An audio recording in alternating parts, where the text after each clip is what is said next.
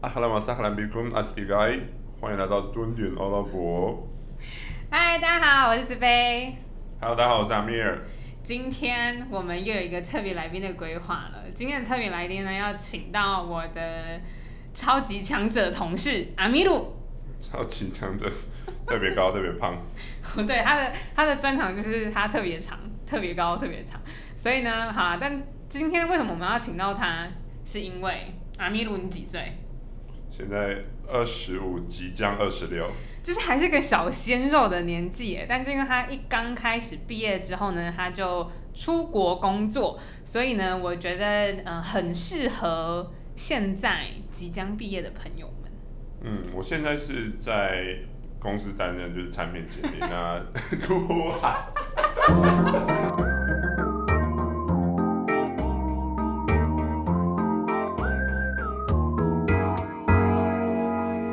我们中间必须要剪掉，因为他不小心喷出他公司的名字。好，那我们再一次来，您说您是在公司担任是嗯我现在是在公司当 PM，到现在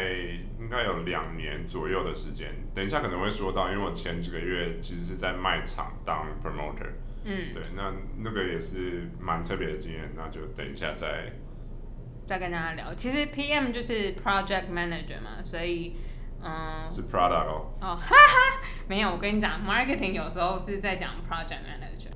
好，那我们今天没有讲太细太细你的工作，我们一刚开始先来讲讲你的背景好了，就是你嗯大学的背景啊，和怎么找到现在就是出国的工作机会的。嗯，大学的背景的话，当初就是看到慈飞在阿语系，所以我就怒舔了阿语系。想说那什么鸟炮东西，让我来秀给你看的意思。对，那其实之前慈飞应该有分享过，蛮多阿语系的学长姐或学弟妹们应该都有一样的，一样常被问，就说为什么你选阿语系？那最根本的原因应该就是考差了。 没有我了没。说，我 没没有，就是在我们有限的选择里面，我那时候可能还可以选择啊经济啊、政治或是其他外语文，但我那时候就蛮有种的，或是蛮不经大脑，就说嗯，我觉得阿文系够冷门，我有办法在就是这个领域中当稍微厉害一点点的人，这是我当初的想法。嗯，所以也是物以稀为贵的的想法来去填那个系，这样。对当初对对，所以你阿语系之后，你有就是辅啊，或者是辅或双修什么其他的系吗？那时候我修了一些商管学程啊，那我觉得对自己工作来说是蛮有帮助的。然后我真的哦曾经有想要双经济系。嗯，也有双到，但后来老实说，就是找到工作了，觉得哎、诶就好像不用双，算了我就直接出来工作了。嗯，所以你的背景一样是语文学系，但是呢，你在大学的时候，你其实就有再多想一步，可以去双双修或者是辅修，然后更重要的是，你那时候去修了关于商管院的学程。对，因为那时候觉得只靠阿语系，在找实习的时候，感觉自己会饿死，所以我就预测到说，如果我只会阿文，或者说只有阿语系这个学历，那可能工作上未必是有办法发挥自己的优势。其实我觉得从这一点就很重要，因为，呃，像我当初就是没有修一些其他东西，然后我那时候就是找工作找超辛苦， 但是我觉得从这一点就是，从这一点就可以看出你一刚开始的特质吧，就是很多方面的尝试跟学习。嗯，我觉得我自己是还蛮敢尝试的，也不是说我有多有勇气或是什么，但我会尽量去逼自己尝试新的东西。比如说我们在留学的时候，我自己是去约旦了，那嗯子飞当初也是去约旦，但在我们之前，我觉得蛮多的学长姐，或者甚至是之后的学弟妹，应该都是选择就是在一线城市的大学。对，那我们那时候就是觉得，嗯，一线城市的大学很好，但我们想要试试看在乡下的大学。乡下大学其实就是二线城市，那差距有点像台北市跟宜兰的乡下。我自己是宜兰人，大家不要攻击我。 等一下，我觉得你那个地方有到二线吗？它感觉更三线四线欸呢、没有，他就照排名下来，约旦的首都是安曼嘛，再来就是 z a r g a 就是我在的那个地方。是哦，它照排名第二大城市它吗？啊你不要对骗我们观众哦。没有，虽然那个地方也是羊比人多的地方，但它的确是第二大城市。嗯，对，那所以讲回来就是虽然我没有说我多有勇气，但是我会尽量 push 自己去尝试新的东西。那去那个新的城市，其实就跟首都当然就有差嘛。我们可能是那方圆几十公里里面唯一不会讲阿文的人，那我们可能去到市场就会被当成奇怪的动物，因为在首都的人他们可能蛮常看到外国人，但在我那个城市，我去了一间店之后，隔天你再去，所有的店都知道我叫什么名字。就是你就变他们那个村的焦焦点明星、焦点话对题。我整个是吉祥物，我记得只要我站在路 边，嗯，大概有百分之五十的机会，我不用叫计程车，都一定会有便车可以哦搭。好赞哦！如果你想要的话，真的是晚餐也是吃不完。哦，就各个地方去串门子。对。对，趁食。哎呀，我先我自己是还是会选择一线城市啦，但是我觉得不不管一线跟二线，我觉得最重要的是那个特质，就是愿意去尝试的特质。对嗯对，好啦，那我们刚刚讲得很快速的讲了他过去的经历背景哦。先前情提要一下，他虽然有高也有富，哦帅也有啦，但他不是没是有富富二代吗？不是富二代，不是富二嗯好啊代，依然的乡 村小伙子。就是很呃很那叫什么台湾的土根性、草根性是这样讲吗？台湾人吗？对啊，就是很很健壮啊，就是那种算是在有在宜兰长大，可能有抓到一点宜兰人的精髓，就是想要在这个竞争的环境中，好像长出点什么的感觉。好，在我们很快的了解阿米鲁的背景之后呢，我们今天今天就要来进入正题了，就是为什么阿米鲁在大学一毕业就选择出国工作，还有他到底是怎么样一路过来的？所以第一个问题是，对啊，就是为什么你要选择出国工作啊？而且相信你现在很多朋友都还是在台湾工作吧，所以你觉得在跟就是你有偶尔回台湾的时候，在跟朋友聊天的时候，你觉得在这一就是从你出国到现在，你觉得得到最宝贵的东西是什么？那相反的，就是你有得到，当然也会有失去的地方嘛。那你觉得你失去的又是什么呢？当初为什么会出国工作？我觉得在高中毕业就是选阿语系的时候，其实就有一点对自己未来有点想象啊，就觉得，诶，我读阿语系，我以后应该要出国工作。嗯，那其实整个大学的四年就是一直朝这个方向走嘛，倒不一定限制自己一定要去哪一个国家。比如说我在约旦念书，但其实我并不限制自己工作一定要在约旦，所以那时候可能想过杜拜啊，或是科威特啊、阿曼其他中东国家，其实我都觉得有机会我就愿意去试试看。那所以那个时候在毕业的时候，其实也有几个工作在选择。那我选择的条件其实很简单，就是我跟各个面试主管，我当然都是选有机会出国的工作。然后我跟主管谈的都是希望，呃，我什么时候可以出国，就是公司对我的安排啊，对我这个职位，对我这个人出国的这个时程，我就是选最快最好。嗯所以我就选了一份直接要到国外报道的工作。那这个是我那时候觉得很棒的，所以我就直接选了目前这一份工作。就不啰嗦，马上把你送出国那对，马上我希望直接上飞机那种。对，所以那得到什么？当然就是你一毕业就出国工作，就当然有很多不一样的体会嘛。比如说，呃，你跟外国人一起工作啊，像我们杜拜办公室目前可能有菲律宾人、印度人、台湾人，然后埃及办公室是全部埃及人，那其他分公司可能也有黎巴嫩人，所以我觉得有很多机会接触到不同类型的人或是不同国家的人，然后也可以从他们这边学习或是被雷。 那被雷。对，嗯那还有什么？比如说，当然赚钱当然是其中一个很大的原因嘛，因为得到我钱钱，对，得到钱钱。那还有就是，哎、不行，对啊，我觉得这个赚钱最后讲，最后讲嗯，为什么？不然好现实哦、不会啊，我也还是是我第一个因为就是讲赚钱，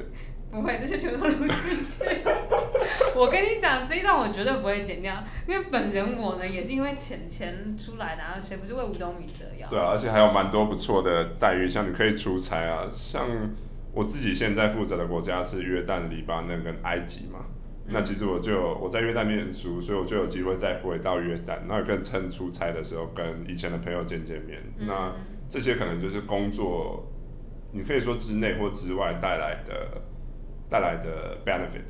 我觉得这很重要，就是呃，像我那时候也是设定说我想要出国工作，所以目标都还是蛮明确的。那你说呃，出国工作其实对我自己而言有点像是，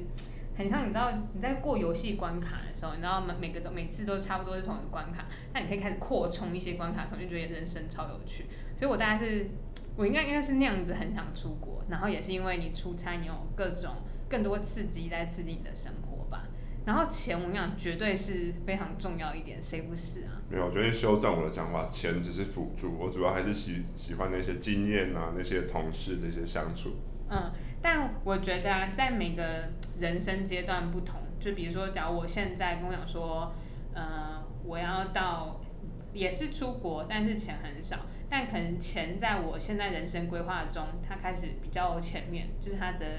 对，那个比重可能对就变了。比重会调整。嗯但我一刚开始来杜拜的时候，我跟你讲钱真没有比较多哎、所以就真的还是回到说，你的比重是希望是哪一个先嗯嗯，我那时候的比重应该还是希望出国？对对出国其实是大于钱的、你对如果两份工作让我选，即使钱比较少，但是有机会比较早出国，对，我觉得我最后还是会还是选会择选出国。早点出来。对，嗯嗯，对，完全同意。不是说什么完全不为了钱考量，但是我觉得那个比重大家自己要想清楚。对对，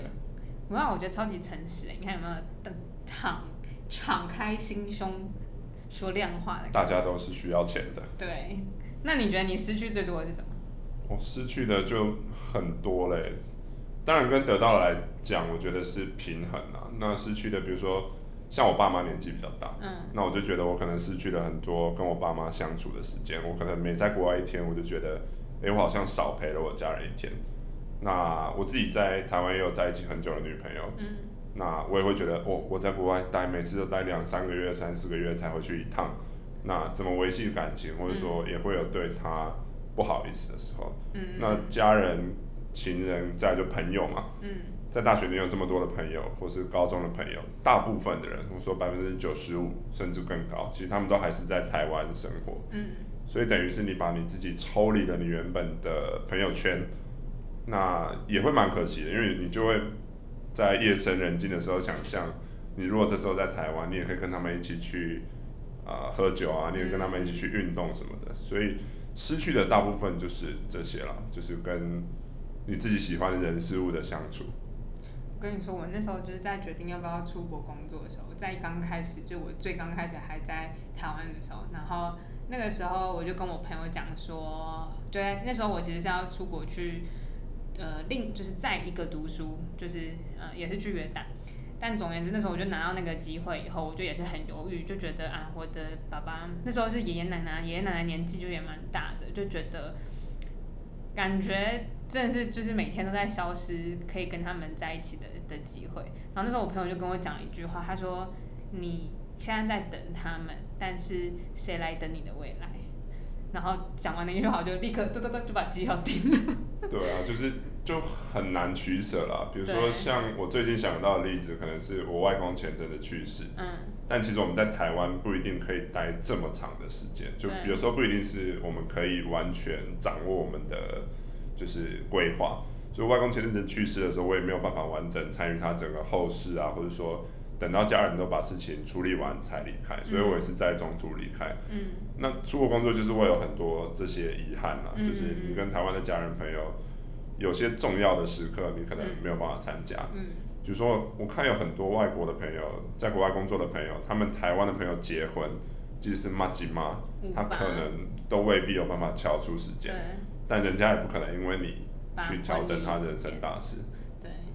我觉得这这难免，但最后就会是反过来，就是你每个选择都有得与失，然后都有利与弊。那到最后就是真的是衡量你的利弊的的权重吧，然后最后所有的抉择就是盈亏自负，就大家都要对自己的人生负责。对，因为像我们最后会在国外待下来，或者说嗯待蛮长一阵子，其实我们当然是自己权衡都想好了，觉得待在国外，在这个时候对我来说是比较好的。嗯那我的我的幸运的点是，我的家人、亲人，就是或是朋友，嗯，他们都其实很支持这个决决定，也不会给我很多的压力说，啊你一定要回来啊或者什么，他们其实都很支持我。甚至我有时候回去，他就说没关系，你如果压力大，你就待在就国待外。着。对，我觉得家人的支持也非常非常的重要，对家人的理解跟支持跟谅解，我觉得超级重要的。对，有时候你在夜深人静，就需要靠他们这些支持撑下去。为了两行眼泪默默流下来。对，其实放下那些舍不得的东西之后，我们终究还是会出国的。那出国真的旅程开始之后，你就会各种困难、各种挑战。想必你那个时候一刚开始也是你知道披荆斩棘，一路到现在，对吧？我当初来的时候，必须老实说，嗯，就跟我的想象差距有点大。当然，我来之前已经知道工作内容，我你是要原当本的想象是什么？我原本想象应该就是，我先说我被 assign 的工作是一个销售员，展场的销售员，我对负责推荐我们公司的产品。对，那对我来说，我自己的想象，因为我可能以前也没有太多的销售经验，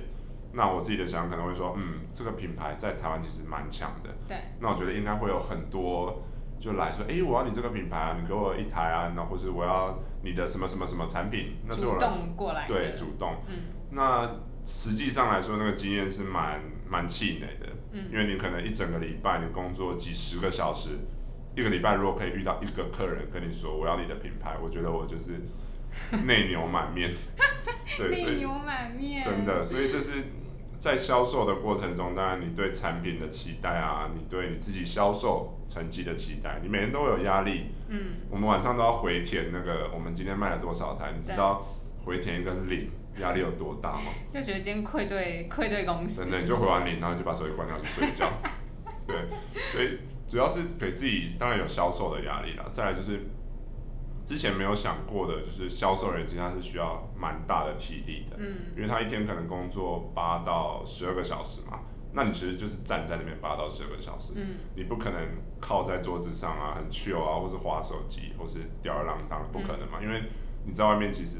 人家看到你不会觉得你是一个销售人，因为你可能是代表某个品牌，嗯，或者是甚甚至是那个展场嘛，对，所以你必须要站在那边这么久的时间，然后是蛮不舒服的状况下，所以体力的负担也蛮大的。嗯然后还有可能三餐啊，因为你可能为了达到你的销售，所以你可能会牺牲你一点点，你可能会加班中餐时，那你可能会牺牲到你吃中餐晚餐的时间。那时候好像应该是朝九晚九，或者是什么，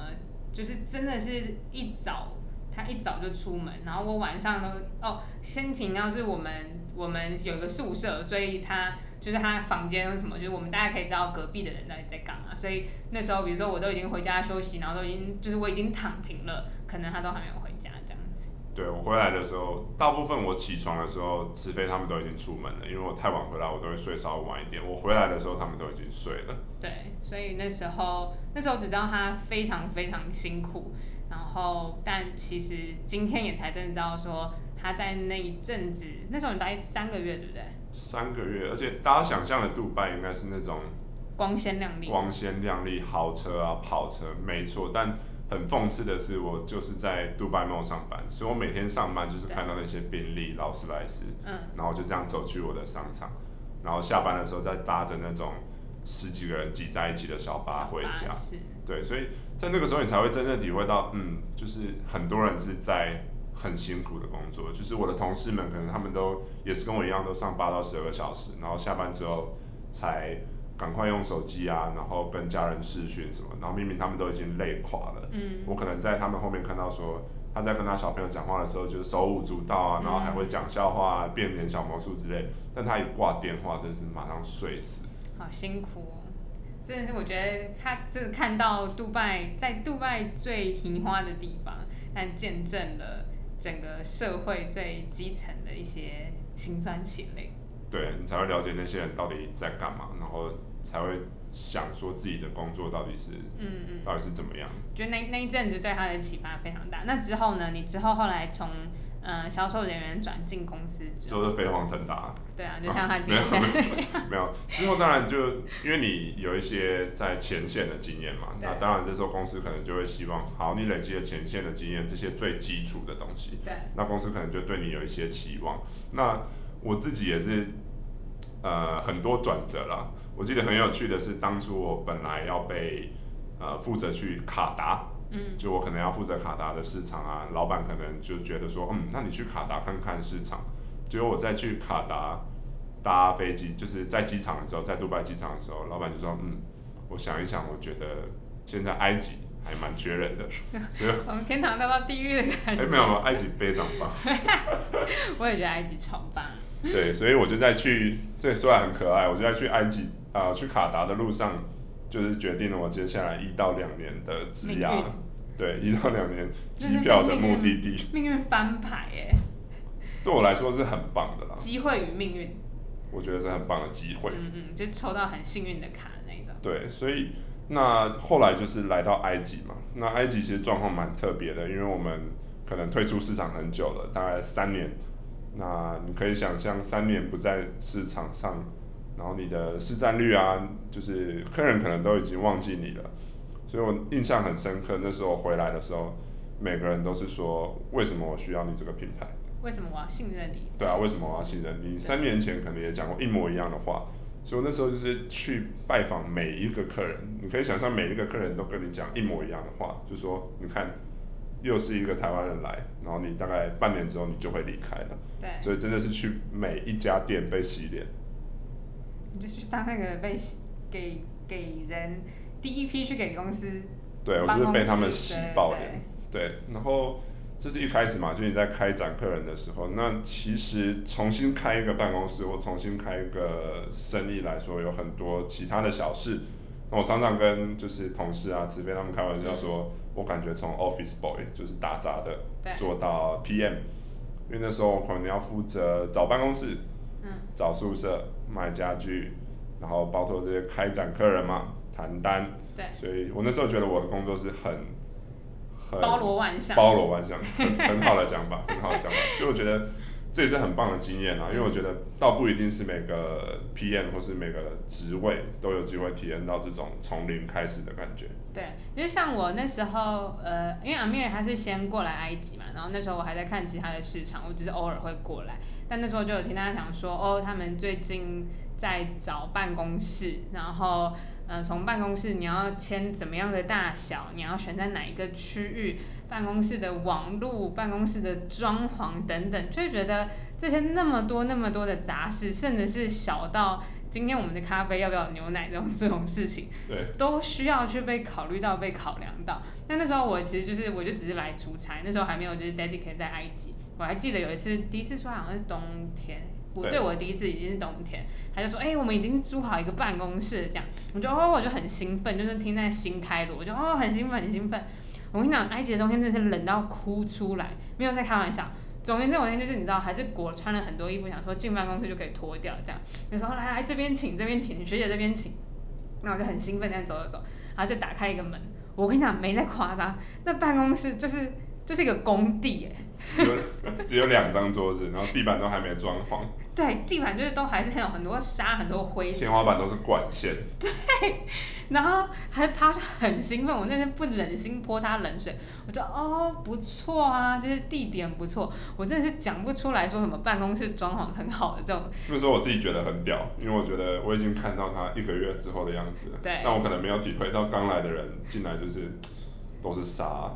对，就是因为比如说我去其他出差办公室，就是它是已经是一个办公室的样子，但是对于阿米而言，它真的是从零到有，就是建制的过程，所以我觉得那时候真的是呃，为什么说包罗万象，就是真的经历过太多大大小小，然后那些事情，就连我自己都很难想象，跟我自己也没有经历过的，我那时候想说，哎、我这些经验都有，然后我又面试一堆人。对，我那时候想说，手上的履历应该有上百份，嗯因为我其实，在加入现在的公司之前，工作也是蛮，其实就是人资嗯啦，做一些面试。那我觉得哇，学以致用，所以我那时候想，嗯，职涯真的很难说。我那时候觉得人资可能未必之后会用到，对，结果来埃及开办公室，哇，经面验都人派上用面场到爆掉。对，所以我真的觉得一刚开始啊，就是对于阿面是非常非常困难，就是遇到这么多就是奇奇怪怪的问题，但是到最后他都是很很勇于去尝试的，然后去解决它。拉萨加拉萨布伊，对哦，就是安内拉萨加拉拉，就是他真的是遇到问题，然后试着去找答案，找答案以后去解决，然后也是因为这样，他才会不断不断的前进。很多的时候都是遇到问题，找到错的答案。这都是一个不断，就是你知道对对啊 trial round 的过程。对，对，那你觉得在这样哎、三年、两年、三年，你觉得嗯中东职场文化的差异对你而言最大的是什么？老实说我因为年纪稍小，嗯所以我对其他的职场可能未必有这么多的想法。嗯我在台湾可能只有做过一份实习的工作，那对那算是个外商吧。对，所以呢，我觉得它那个环境是很活泼的，然后也是非常的有规律啊。比如说你说下个礼拜要报告，下礼拜有什么案子要上，下礼拜要找多少个人才进来，嗯基本上都是很照着那个步调在进行的。嗯那你来在杜拜可能还好，杜拜大家都是也是算蛮 organized 的，但埃及就是非常特别的例子。我想慈飞应该有蛮有感觉的。大家可以回去听的，看是什么啊，黑特阿拉伯，这个超狂干掉阿拉伯，对，埃及人算是很特别的存在，对，我觉得特别 free，然后对时间啊、嗯 schedule 这种东西基本上都是不太在乎，很随性，对，很随性、很自由的民族，嗯很所自以由的，常常我们就讲约开会好了，嗯可能我们约下礼拜二，嗯下礼拜二开会，那你在礼拜二的时候去的时候发现，哎、人怎么不在？他 嗯，可能就会说，哦哦哦，呃，我我在准备什么什么东西，我记得你要来哦，但没问题没问题，我我们明天见好不好？那你人都已经到那了，对，但他也是会很体贴给你一个台阶，说我记得你要来，哦只是我刚好有什么什么事情没办法嗯。嗯嗯然后还有其他很雷的，可能像我们去开会啊，因为现在是疫情期间嘛，我想在台湾的听众们可能很能理解现在疫情期间，所以我们在开会的时候说，哎，大家怎么都不戴口罩？然后可能大家就正常的聊天嘛，开会。那他到最后可能还说，哎，阿米尔不用担心。我说，哎，不用担心什么？他说，你不用担心会被传染。我说，哦，这么好，你们都打疫苗了吗？嗯我说，啊，这样就很安全嘛。对他说，没有没有没有，因为我们都得过了。嗯，自体免疫了。对，自体免疫的，因为他们都会开会后才讲，我觉得这超超级烦的。所以你就会觉得 嗯完蛋了，感觉自己在埃及不知道已经中过好几次了，如果没有打疫苗的话，先说一下，我们我们现在今天录音是二零二一年的六七月初，对。然后那个时候，呃，现在埃及每天还几例啊？几百例，但是那只有包含你去，就有点像国家卫生局啊，哦，卫、有生被所。登记的是几百例，对但是 under 在 table 下面的，我们就是对， 我们是觉得很可观。我们说几百例的时候，同事可能就说哦，对台湾来讲说哦，那就是中山北路两段的案例就有几百例，但是我们办公室现在几乎已经没什么人在戴口罩。然后我昨天去市集，里面真的是没有人在戴口罩的。他们都会说 no COVID in Egypt，对，他说 What's COVID？我想说我的天呐、要不是我们已经打疫苗了，真的是我觉得一定会被传染。对，所以我觉得这也回到就是埃及人很随性啊。对，另外一个很有趣的例子就是，我记得我来我在念书的时候，其实我就来埃及玩过了。那那时候就有听说埃及要开一个很屌的博物馆，对，超大的博物馆最就新的在金字塔旁边，嗯对，然后什么造型也很棒，有啊多少件文物。那大概从我接埃及市场开始，他就说哎要开幕了，要开幕了，要开幕了。就到上礼拜我们想要去参观的时候，还没开幕。我跟你讲，我觉得这就是，我觉得不只是埃及，就是整个中东职场不要文化开地图上，炮哦，我没有指哦，但是整个中东职场都蛮蛮常会遇到这样的问题。后来我自己的应对方式就是不用跟他太认真。对你就是要有自己在那个有一点随性，但你自己要抓得住那个节奏的乱中有序，对， 乱中有序。没错，我觉得职中东职场文化的生生存法则。乱中有序。嗯，好啊，那我觉得今天就聊蛮多，从一刚开始的背景啊，还有他到怎么样选择出国，那中间得到的宝贵经验跟失去是什么，但还有一些聊到他呃在中东一刚开始工作所发生各种有趣的事情。那最后一样回到最最最刚开始的主题，就是身为一个社会新鲜人，因为他才刚刚毕业，没就刚毕业就出来了。对，对，你觉得作为一个呃毕业生，刚成为社会新鲜人，要怎么样，有哪些特质可以帮助你找到能够在国外工作呢？，我觉得问问我这个真的是要把我害死，好像我有什么比人家厉害的地方 但但他我是有，我真的觉得你有，但我觉得我有很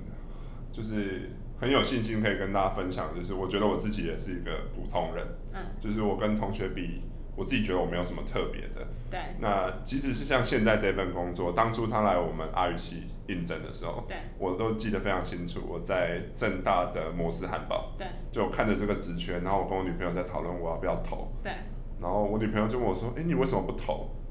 然后我就说：“啊，可是系上还有谁谁谁。嗯，就是说说其他卷哥卷姐这”样，对啊，然后我又废，就在正大打篮球而已嗯嘛，对啊，然后就觉得那我何德何能，就是可以得到就是不一样的机会。嗯对，所以我跟他，我觉得大部分的人可能也跟我一样，就是自我怀疑，对，你会有一个自我怀疑的过程。嗯但我觉得我自己的好处是，我自我怀疑完，我就突然我就想说啊，算了啦，嗯，就去试试看啊，啊失败也不会怎样，对，失败了不起就丢脸嘛，又没有人认识我，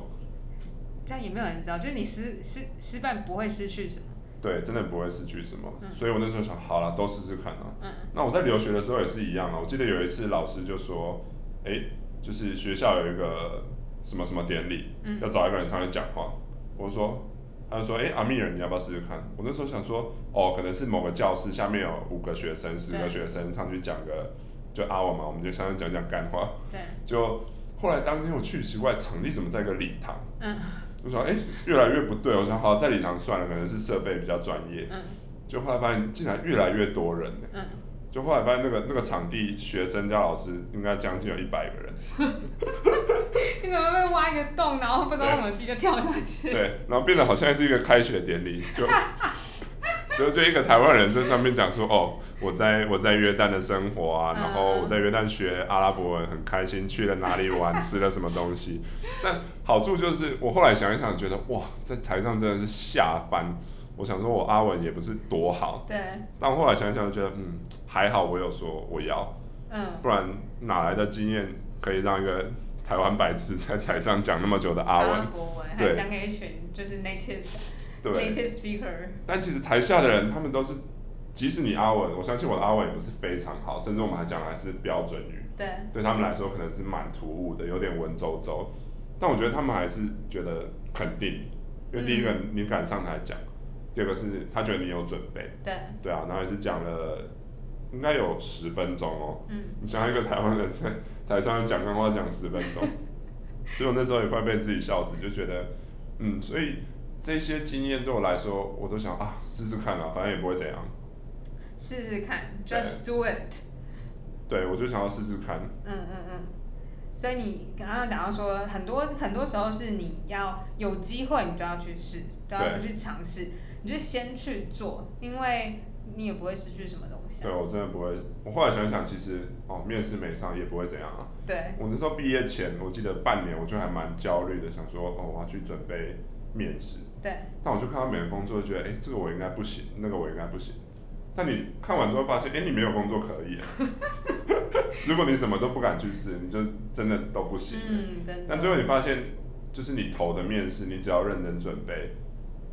几乎都有机会。嗯，或者是说，你就算没上，那也是个也是个很一棒个的练练习习。，对，嗯所以后来其实有还蛮多学弟或学妹来问说，哎、为什么可以找到好像还不错的工作？嗯那他们都会想说，那我是不是啊、呃我阿文不好啊，或者说我的什么 GPA 很烂，嗯是叫 GPA 吗？ 我不知道，我们成绩不好，不知道嗯。对，就可能我在校成绩不是很好。嗯对，那我都会跟他们说，没关系，那你们就去试啊。嗯，就是你也不用把别人想的太强，那更重要的是不要把自己想的有多烂太。多，对嗯所以我的第二个好处，我就觉得，对我前面会有一个怀疑自己的过程，但我对愿意去试。对那第二个就是我决定去试之后对，我就会希望可以把这件事情执行好。对比如说我可能要去面一个呃跟阿拉伯文有关的工作好了，嗯对那我可能就会想办法把我，比如说阿文自我介绍啊，把我自己跟这个工作相关的呃阿文的介绍都准备好，然后很认真的自己练习很多次，对所以就执行的这个部分，我觉得算是我就是在找工作这个阶段做的还不错的。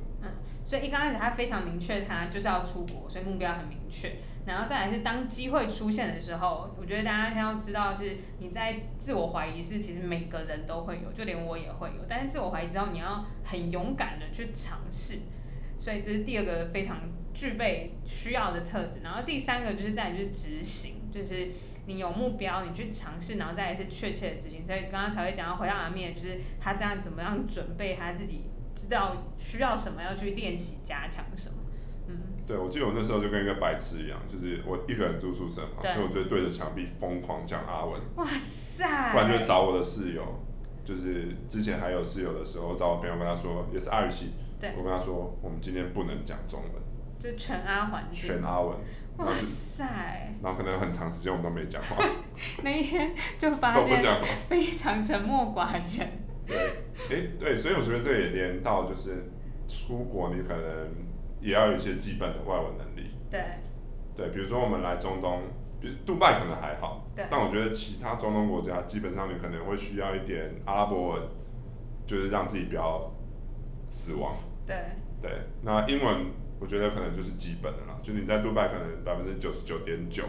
的生活环境都是需要英文。今天我们在讲这些特质，其实并不只是就就是中东出国而言，对然后而是你今天不管要到任何一个工作环境，我觉得外文能力那是一个沟通的基本方式，最基对本的方式。所以呃，不是说没有你就不能去尝试，而是这个东西是要持续培养。那持续培养的同时，你要更多去尝试各种机会。对，但嗯鼓励如果有阿语系的学弟妹在听，不要觉得你阿文很烂，其因为他人我也更没烂多强。 在这里。对， 对，所以我觉得真的是能够沟通、能够表达就好。那再来呢？你觉得生活上面有什么需要注意的吗？我自己来说，我觉得我自己还蛮蟑螂的，蟑螂，嗯蟑螂，蟑螂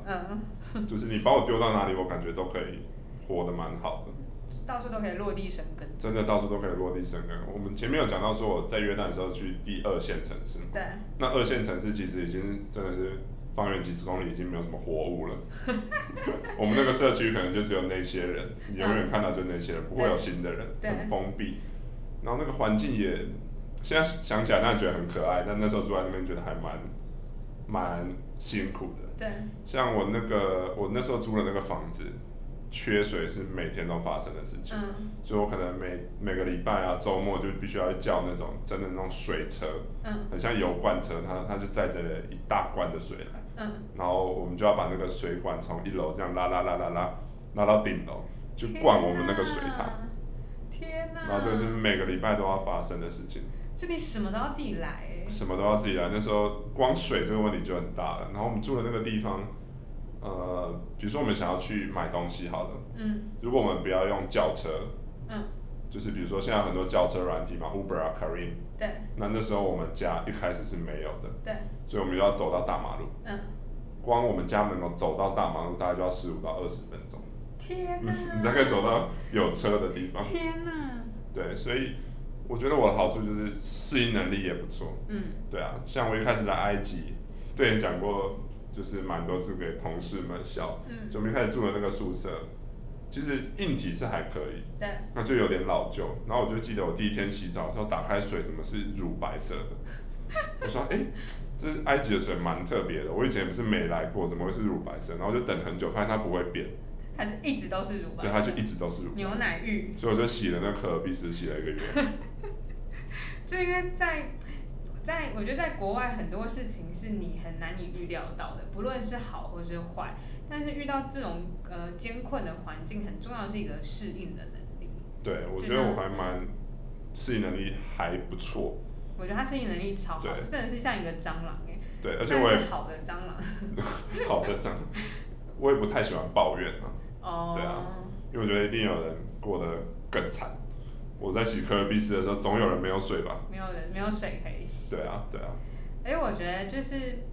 他刚刚讲到说适应能力，还有他不喜欢抱怨，我觉得那就是一个对自己的选择负责的一个态度。对，因为我就会想说，也没有人逼我来啊。对，我当跟你讲初去二线城市去原来也也是是我我选的，选的。埃及老板嗯啊是也有问我要不要来啦， 对我也是怪谁很开心的说要来啊，对，这就套一句彼得书的那个鸡汤话。虽然我觉得这句话真的是很废到爆，什么当什么你的梦想跪着也要走完的那种鸡汤话， 但总而言之就是好你生气哦。真的是需要去为自己的选择所负责。对，特别是我刚刚说我我选了，我就想要把它做好嘛对。所以不管那个环境多差，我还是希望就是我能在这个环境至少